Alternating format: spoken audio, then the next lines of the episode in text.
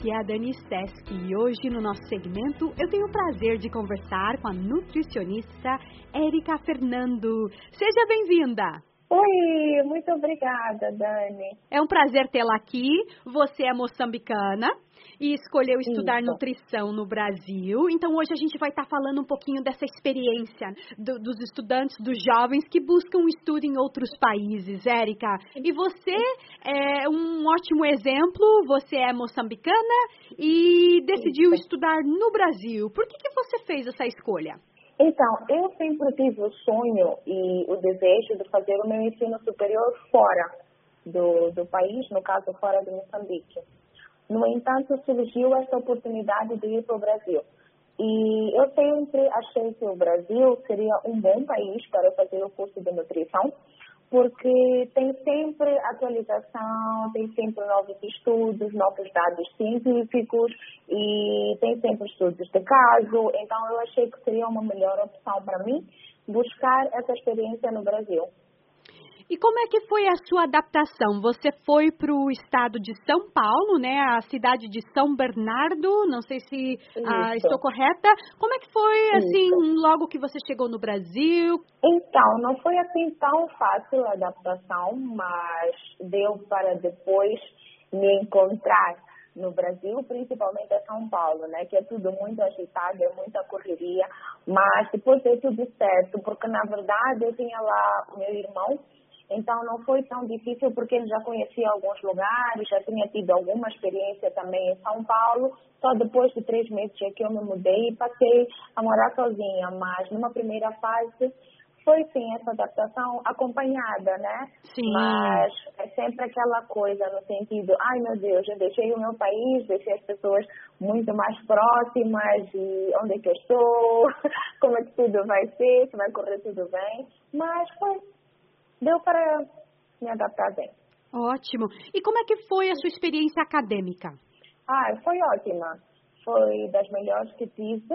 Ah, foi algo gratificante, foi sensacional. Eu gostei muito de ter lá estudado, porque tive também oportunidades de fazer estágios. Então, voltei com alguma experiência assim, em atendimento nutricional e os profissionais, os professores, no caso que eu tive, foram sempre muito bem qualificados, eram reconhecidos. A universidade onde estudei também era reconhecida pelo MEC com uma boa classificação. Então, não tenho nada a reclamar, foi uma experiência sensacional que eu tive. E, Erika, e agora vamos falar então da segunda parte dessa entrevista, que é a questão Uhum. ah, né, de voltar para o seu país de origem. Você concluiu o seu curso de nutrição em 2015 e voltou para Moçambique. Isso. Como é que Uhum. foi essa adaptação? Como é que foi conseguir o emprego? Foi fácil ou não? Eu confesso que foi complicada, não é? Porque era assim, eu estava a voltar de um país que eu já tinha um outro estilo de vida e eu fui numa fase da minha vida em que eu estava conhecendo mais e todo o resto. Mas o voltar a Moçambique para a questão de emprego ah, foi ligeiramente complicada porque é assim, eu posso dizer que aquilo que era um sonho, na verdade, ainda estava um pouquinho atrasado para eu realizar, que o sonho era abrir o meu consultório e fazer os meus atendimentos. Então, eu tinha de me encontrar no Estado, não é, no governo, para trabalhar, para que depois conseguisse realizar este sonho. No entanto, não foi assim como aconteceu. Eu tive que fazer os meus atendimentos de forma domiciliar, correr atrás e todo o resto. E só agora, depois de quatro anos, é que eu consegui o meu consultório e pronto, estou aqui. Mas numa primeira fase não foi fácil. É, é muito diferente daquilo que a gente pensa que será ao retornar ao país de origem, eh, porque eu quero acreditar que outros jovens também têm essa mentalidade. O facto de terem se formado fora facilita, entre aspas, ah, o ingressar, não é? No, no mercado de trabalho, mas não é fácil. Não foi fácil, mas não desisti e não deixei de fazer acontecer. É isso que conta, né? Tem que correr atrás, tem que batalhar, né, Érica? Verdade. Agora, depois de toda essa experiência aí, né? Eu quero saber uhum. se você tem aí alguma dica para os jovens que estão ouvindo a gente, considerando é, sair é, dos seus países para estudar, né, no estrangeiro. Uhum. O, que dica você uhum. tem para eles? A dica é a seguinte: a pessoa tem que saber exatamente o que, que quer, o que, que vai lá fazer e saber escolher o país de origem, o país, no caso, para onde quer estudar, certo?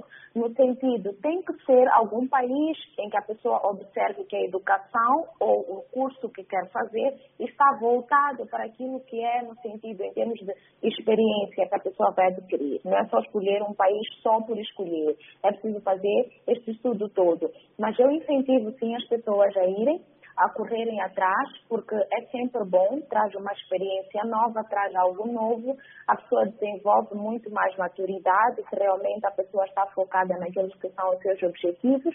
Façam, façam acontecer, corram atrás, uh, vocês estão capazes e nunca limitarem aqueles que são os seus desafios, é sempre desafiar cada limite. Érica Fernando, foi um prazer tê-la aqui no Espaço do Ouvinte. Espero que seja essa entrevista seja só o início de muitas outras que você vai dar.